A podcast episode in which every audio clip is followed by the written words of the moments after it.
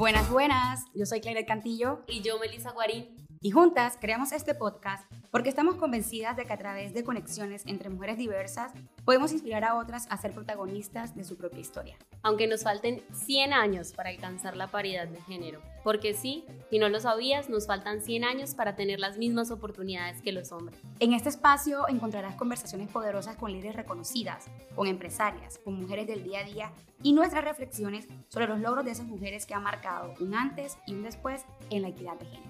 Todo esto porque queremos visibilizar su valentía y sus hazañas, para que otras mujeres lo tomen como referencia y se atrevan a generar cambios en el espacio en donde se encuentran. Convirtiéndose así en proezas que jamás nos imaginamos posibles. Súper emocionada de tener hoy como invitada a Zoraida Rodríguez, manager de Asuntos Federales de Uber una de las aplicaciones de tecnología de movilidad más grande del mundo. Y hoy, al conversar con Zoraida, nos vamos a dar cuenta de esa gran fuerza y poder de decisión que ella tiene. Ella nunca dejó que sus condiciones sociales, económicas o educacionales definieran quién quería ser y a dónde quería llegar.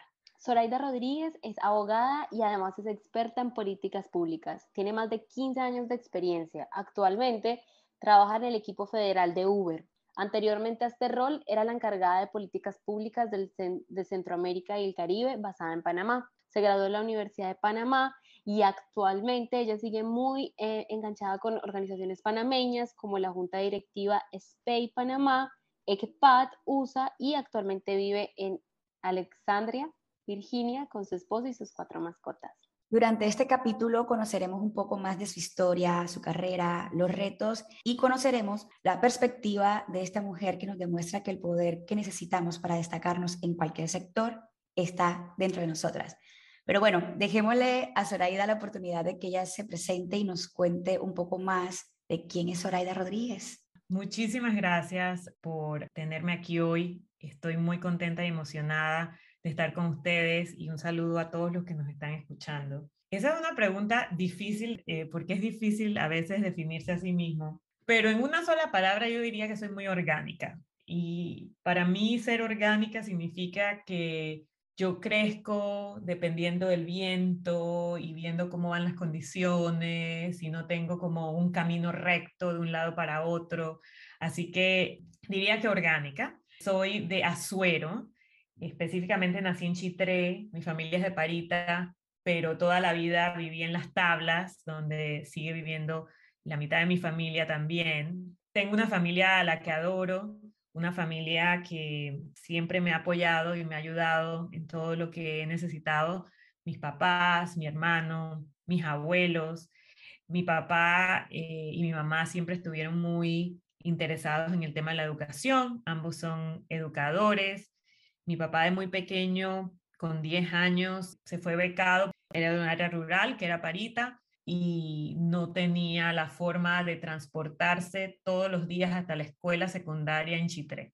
Y esa falta de acceso a transporte y a recursos económicos hizo que de alguna forma él estuviera en el camino de tener una beca porque era muy inteligente y erudito y al final eh, logró obtener esta beca y se fue a Panamá por mucho tiempo por falta de acceso. Estuvo, tuvo que estar alejado de su familia eh, muchos años, más de 25 años, sin poder verlo. Estamos hablando de los años 40, inicio de los 40, así que las cosas eran un poco diferentes hasta ahora y eso realmente creo que lo inspiró a él al tema de la única forma de romper barreras es a través de la educación, a través de lo que tú tienes en, ti mismo. Puedes tener muchos recursos económicos, pero lo que vale es lo que eres, lo que tienes en la cabeza, no lo que tienes. Y mm, bueno, en algún momento conoció a mi mamá, quien se casó con él muy joven eh, y nos tuvo a nosotros muy joven también pero él siempre la ayudó y la empujó a que tenía que terminar su universidad, tenía que hacer esta carrera y ella con muchísimos sacrificios se graduó de la universidad con nosotros pequeños y además hizo maestrías y esto y lo otro y siempre vi ese empuje en ella de mucha acción y de enfoque y de estar activa en muchas cosas. Así que también vi ese ejemplo en casa. Me gradué de la mm, Universidad de Panamá eh, me gradué de abogada y empecé a trabajar Recuerdo cuando conversábamos contigo, decías, yo hice muchas pasantías y yo nunca le dije que no a las oportunidades. ¿Qué pasó en ese lapso de tiempo entre que te gradúas, vas a Ginebra y luego conectas con Uber? Bueno, yo antes de graduarme trabajaba de pasante. Debo decir que por unos salarios impresionantes, yo no sé cómo hacía, pero yo lo que quería era aprender. Eh, pues ya cuando me gradué empecé a trabajar de abogada, empecé pues a tener un poco de mejores recursos eh, económicos, pero ahí de poquito a poquito, pasito a pasito, fui trabajando. En algún momento decidí que quería emprender y hacer mi propia consultora y tuve una, una consultoría como por cinco años. Y en algún momento lo de Ginebra salió y me fui y pues así fue, fui andando y, y sí es eso, decir que sí a las oportunidades. Ahí en Ginebra tú fuiste Public Policy Manager, ¿verdad? No, en Ginebra yo estaba trabajando para la misión de Panamá ante la OMC y la UNTAD, etcétera. Así que yo era la representante permanente alterna. Eh, estuve trabajando con un equipo increíble. Fue una experiencia fascinante eh, representar a mi país y además conocer de otras culturas de esa forma. De los hitos profesionales o de las cosas que aprendiste en Ginebra que te llevaron por este caminito que estás todavía, digamos que construyendo y formando, ¿qué es lo que más rescata de esa experiencia en Ginebra? Bueno, yo desde que me gradué hasta que fui a Ginebra siempre había trabajado en el sector privado y mi experiencia había sido siempre como en el sector privado. Entonces, yo creo que tenía una concepción distinta de cómo trabajaba el Estado y el hecho de irme a Ginebra no solo me ayudó a entender las deficiencias que a veces tenemos, no solo tenemos en Panamá, pero en, otros lugares, cómo el sistema no ayuda y cómo es vital que hayan alianzas público-privadas para poder que la economía funcione. el sector privado no hace nada sin el Estado y el Estado no hace nada sin el sector privado. Entonces, lo que rescato de Ginebra es que me enseñó a ver, a ponerme en el zapato del Estado también. Yo solo tenía el zapato del, del sector privado y me ayudó a combinar ambas. Y eso creo que es lo que me ha ayudado a tener el conocimiento y lograr tener varias cosas que he logrado dentro de lo que he hecho como persona de política pública, que tuve los dos sombreros, digamos. Saraida, yo creo que uno de los retos más importantes que tenemos las mujeres en Latinoamérica, y más cuando somos mujeres que venimos de áreas que no están cerca de una ciudad, como es tu caso, que vienes de Chitré, que es un área alejada de Ciudad de Panamá, siempre vemos como obstáculos, ¿no? Yo creo que las interseccionalidades que ya hemos hablado en capítulos pasados siempre se nos van cruzando en, este camino de ser mujeres independientemente de nuestra raza y nuestro estrato social. ¿Cómo logras tú, siendo una mujer que no vive en una ciudad, que tiene una familia totalmente normal, ir a lograr como tus sueños y todos los sueños que tenías que nos contabas que eran súper grandes y ambiciosos desde que eras muy pequeña? Bueno, yo creo que tiene mucho que ver también lo que tus papás te inculcan o las cosas que ves, las cosas que te interesan. Yo creo que yo siempre he estado muy enfocada en las cosas que quiero y las cosas que no quiero, pero siempre me acuerdo de una frase, aspira llegar a la luna para que por lo menos puedas agarrar la mitad. Entonces siempre como que mis planes son súper ambiciosos y súper como locos y súper así, eh, con la meta de lograrlos, pero al final son tan grandes a veces que si logro la mitad, estoy feliz, porque ya la mitad de llegar a la luna es bastante. Yo creo que, que ese empuje tiene que venir de uno siempre, de dentro, esa fuerza interior que uno tiene que tener, confianza en sí mismo, tratar de lograr todas esas cosas que uno se propone, porque todos todas podemos lograr lo que nos propongamos. No importa lo que te diga la gente, no importa de dónde vienes, no importa nada. Sencillamente, si te propones algo, tu mente es tan poderosa que puedes llegar a hacer lo que quieras. Así que, pues, eh, para mí esa es como una fuerza interior que me ha llevado a, a diversos lugares y que me ha permitido conocer diversas culturas, mucha gente, estar aquí con ustedes y estar presente. Eso es importante también. Cuando haces alguna cosa tienes que estar presente. A veces tenemos sueños y no los ponemos en acción. Y soñamos y pasan los años y pasan los años, pero no haces la acción porque crees que tienes que de una vez llegar al, al final, pero en realidad los sueños se construyen de pasos pequeños. Y si no empiezas hoy con un paso pequeño, nunca vas a lograr ese sueño que quieres. Entonces hay que empezar con pasos pequeños. Ahorita una pregunta, ¿y cómo empezaron a gestarse esos sueños de ser abogada, de poder hacer tu carrera, de, de ir más allá del entorno en el que estabas?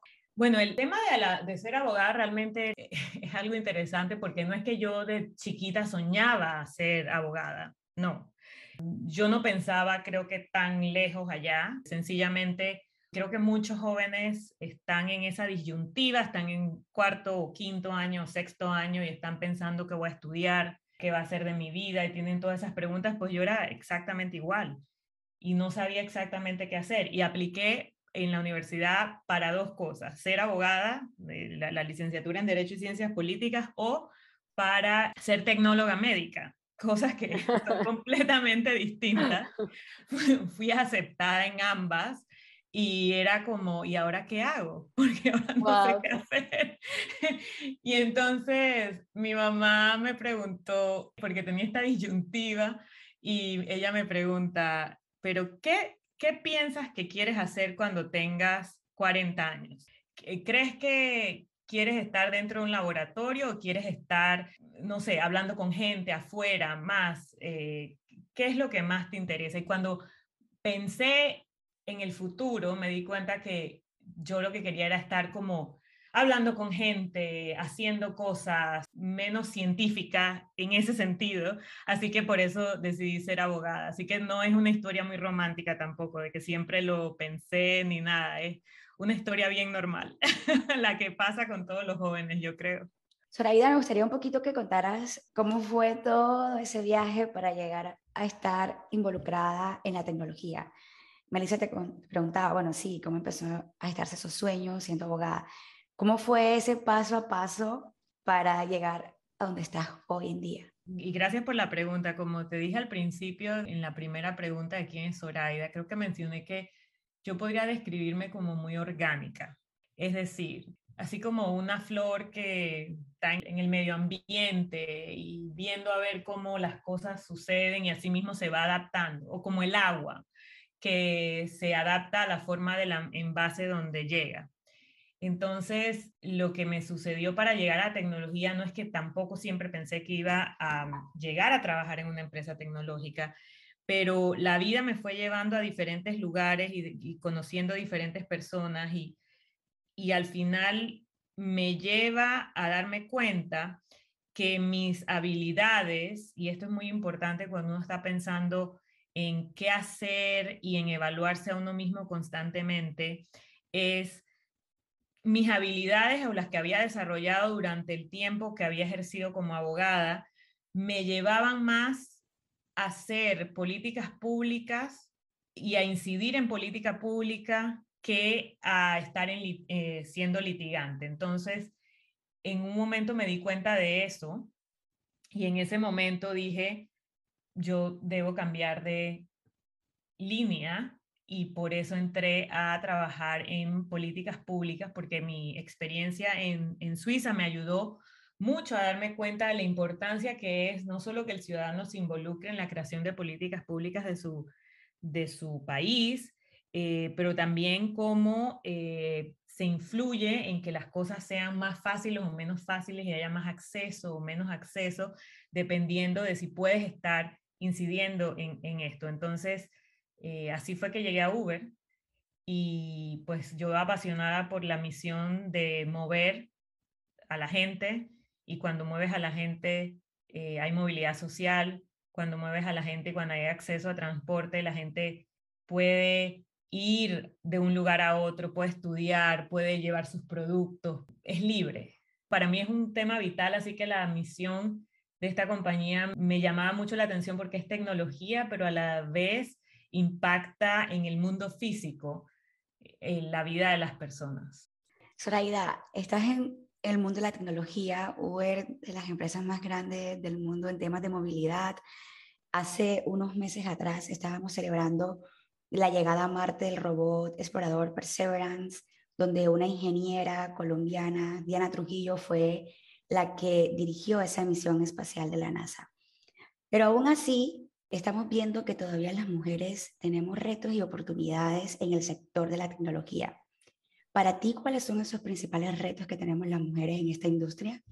Pues yo creo que todavía hay mucha brecha digital entre las mujeres de la ciudad y las mujeres de, las áreas rurales, entre las mujeres y los hombres.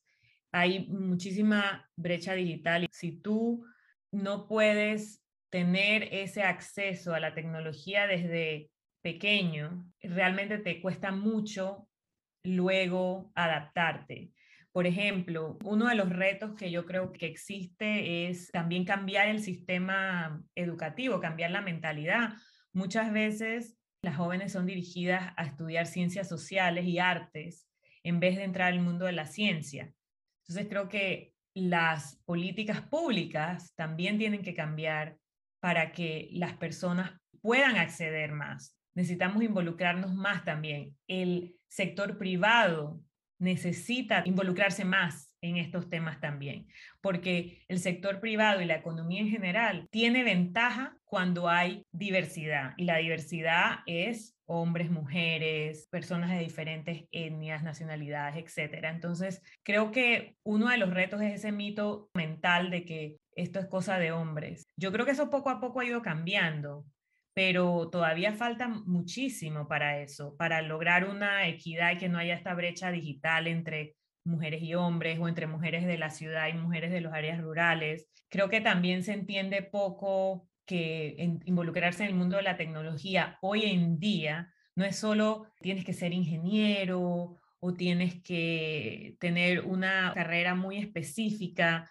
En mi caso soy abogada y al final he podido entrar en una eh, empresa de tecnología, estar muy involucrada en esto y claro, no soy la persona que hace la app o que está creando nuevas cosas para que sea mejor, pero sí trabajo en una empresa en la cual puedo poner al servicio mis habilidades como abogada y como experta en política pública. Entonces hay que cambiar ese mito también de que adentrarse en el mundo de la tecnología es solo cosa de ingenieros varios estudios en, línea con lo que tú estás diciendo afirman que las mujeres ahora estamos teniendo desventaja porque tradicionalmente no nos dedicábamos a carreras como STEM o estas tecnologías o carreras duras que les llaman para prepararnos ante la tecnología, para ser usuarias activas de la tecnología, desarrollar tecnología. Y encontraban que a pesar de que el Internet, por ejemplo, facilita que las mujeres trabajen y tengan más acceso al trabajo, por otro lado,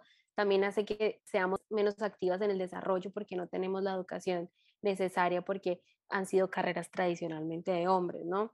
De hecho, eh, hay un estudio de la CEPAL que hizo un perfilamiento de las mujeres que usaban Internet y se dio cuenta que aproximadamente el 86% de las mujeres que están usando actualmente Internet lo hacen de una manera pasiva y por lo general son mujeres de altos ingresos.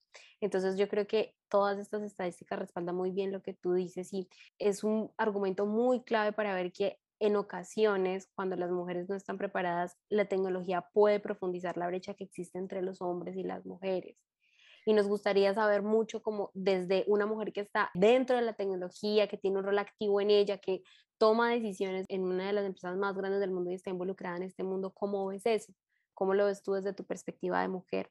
Sí, la verdad es que es muy desafortunado, diría yo, que hayan todavía en las alturas en que vamos esas diferencias. Yo creo que uno de los principales retos de que haya más mujeres en la vía de estudiar carreras STEM también está determinado porque es muy difícil entender cómo puedes motivar a las chicas a esta carrera. No hay tantos modelos que puedan seguir, no hay promoción necesariamente y tampoco hay ese empuje para que desde jóvenes se motiven y se envuelvan en carreras STEM.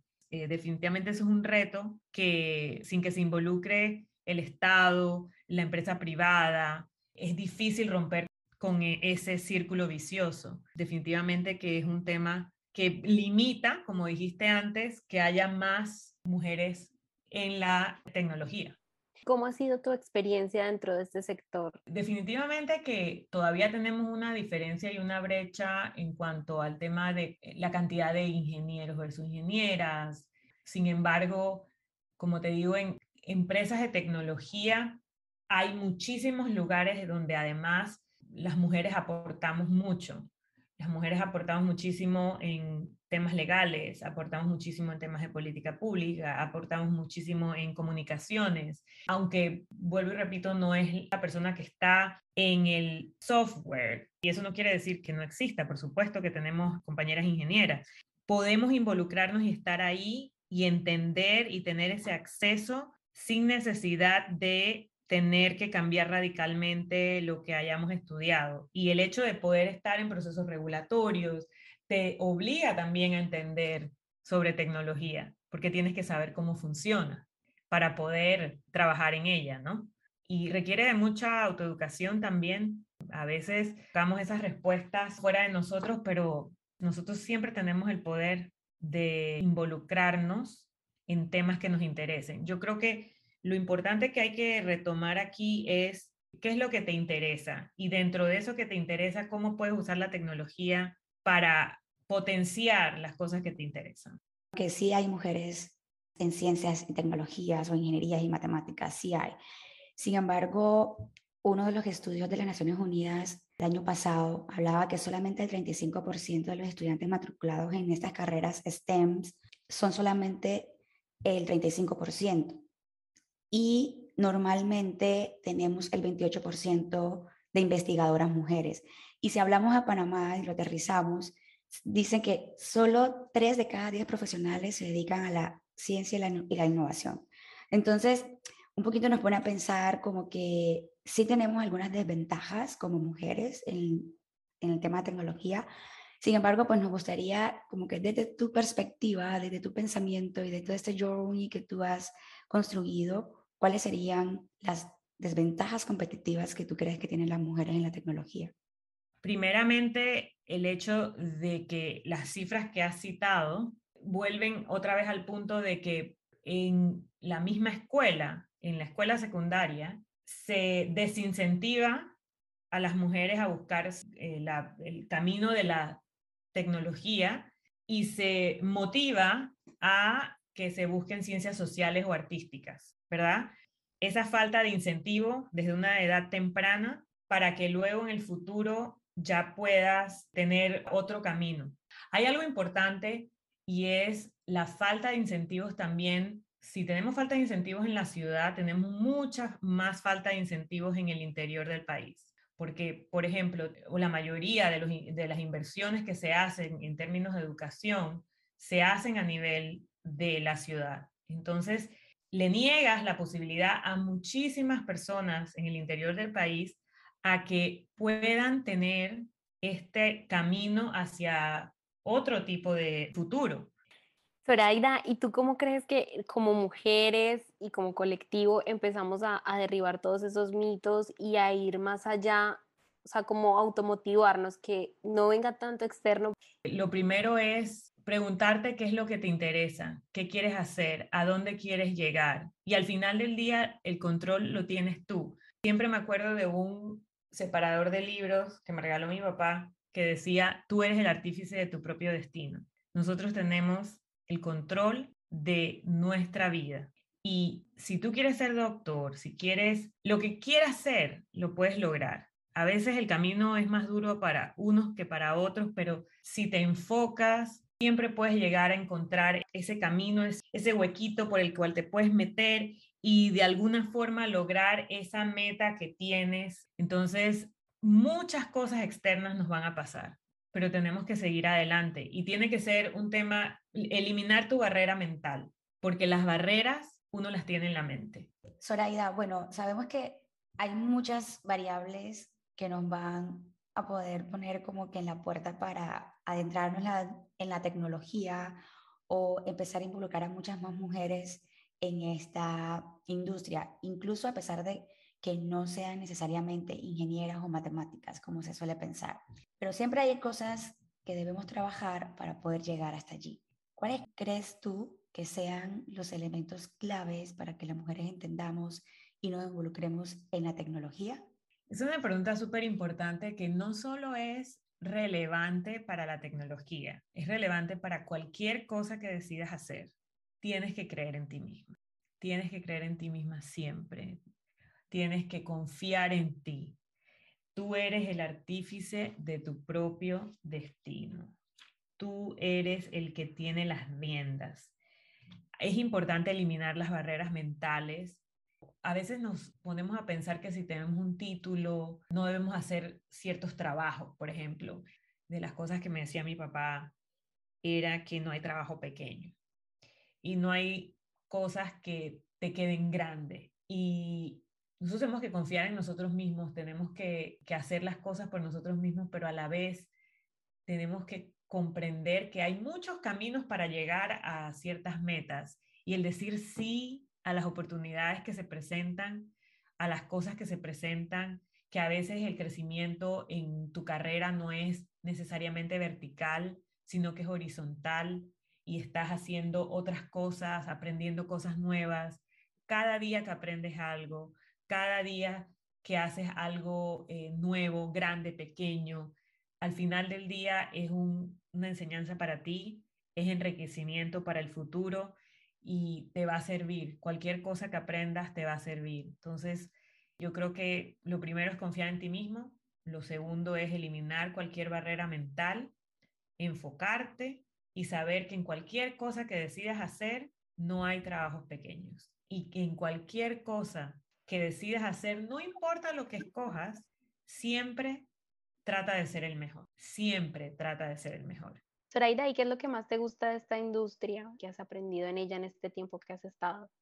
Uy, he aprendido muchísimo. Lo que más me encanta de la tecnología es sencillamente que democratiza el acceso. Democratiza, brinda mayores accesos a las personas y te ayuda a moverte, como sea. Te ayuda a comunicarte, te ayuda a alzar tu voz, la tecnología te ayuda a muchas cosas y te abre muchas puertas y te abre el mundo. Esas son cosas que no teníamos, inclusive yo, que no tenía acceso cuando era, estaba en la secundaria, eh, tenía que ir todavía a la biblioteca y buscar las cosas y hacer investigaciones. Y eso era muy interesante, pero ahora tienes tantas herramientas tecnológicas para aprender, para lograr, para conocer, para conocer diferentes culturas, sin necesidad de moverte de tu casa para hacer emprendimientos. Y realmente yo creo que eso es lo que más me fascina, cómo ayuda a que de alguna forma haya algún tipo de igualdad entre los seres humanos. Lamentablemente, pues también el acceso a la tecnología actualmente no es igual, pero cuando lo tienes te ayuda muchísimo. Entonces, eso es lo que más me gusta de la tecnología en general. He aprendido que bien utilizado puedes lograr un impacto increíble en cosas súper interesantes, no solo en el caso de la industria donde yo trabajo, mover personas de un lado para otro. Piensa en, en eso, ¿no? Cómo te mueves hacia tu universidad, cómo te mueves hacia encontrarte con ese amigo o esa amiga que hace tiempo no ves gracias a esa movilidad. Cómo logras salir y poder hacer muchas cosas sin necesidad de tener un vehículo, por ejemplo. Y eso es algo interesante porque, por ejemplo, en la universidad yo no tenía acceso a carro, ¿verdad? Y tenía que usar transporte público, pero el transporte público no estaba todo el tiempo. Cuando yo estaba estudiando, si estudiaba de noche, salía tarde, los buses eran más escasos, eh, me daba un poco eh, de miedo irme en otro tipo de, de transporte a esas horas. Entonces, la fascinación que yo tengo con el hecho de tener un sistema en el cual puedo compartir con mis amigos o con mis familiares por dónde voy. Y todo esto es posible sencillamente porque hubo otra tecnología antes, que es el GPS, que te ayuda con los mapas, etcétera. Hay muchas tecnologías que lograron que industrias como la donde yo trabajo ahora sean posibles hoy día. Y tienes proyectos de impacto. Por ejemplo, con toda esta situación del COVID-19, hemos logrado movilizar gente que necesita la vacuna, por ejemplo. Hicimos muchas alianzas, tanto en Centroamérica y el Caribe como aquí en Estados Unidos, para movilizar a la gente a que votara y pudiera ejercer su derecho cívico. eh, con la, situación que sucede ahorita con los refugiados de Afganistán. Hemos logrado eh, crear medios para que la gente más fácilmente pueda eh, apoyar a estas personas que están pasando una situación tan complicada y trágica en estos momentos. Entonces, eso es lo que más me gusta, como el impacto positivo que puedes ejercer y a gran escala para mucha gente.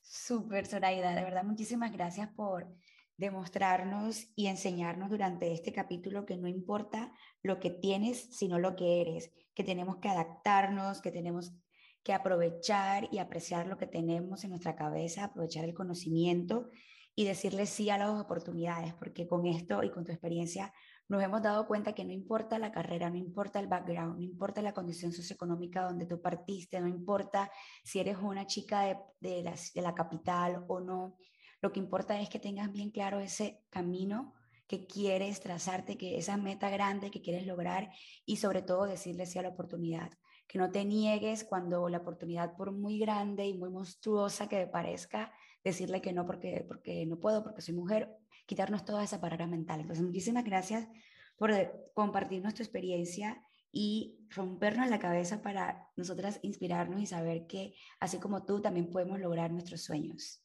Primero que todo quiero agradecerles a personas como ustedes que se enfocan en resaltar historias de mujeres que de una u otra forma, por alguna u otra cosa, han logrado hacer X o Y y permiten que podamos hablar con muchas personas, mujeres y con todos los que nos escuchan, poder transmitir que sí podemos lograr lo que nos propongamos, que sí podemos y que todos tenemos alguna deficiencia, alguna carencia en la vida, pero eso no nos debe limitar a llegar a donde queremos llegar, porque una vez nos enfocamos, una vez vamos paso a paso, poquito a poquito, así se construyen los caminos, poco a poco. Nada se hace de un día para otro. Si tenemos paciencia y si somos disciplinados, la disciplina es súper importante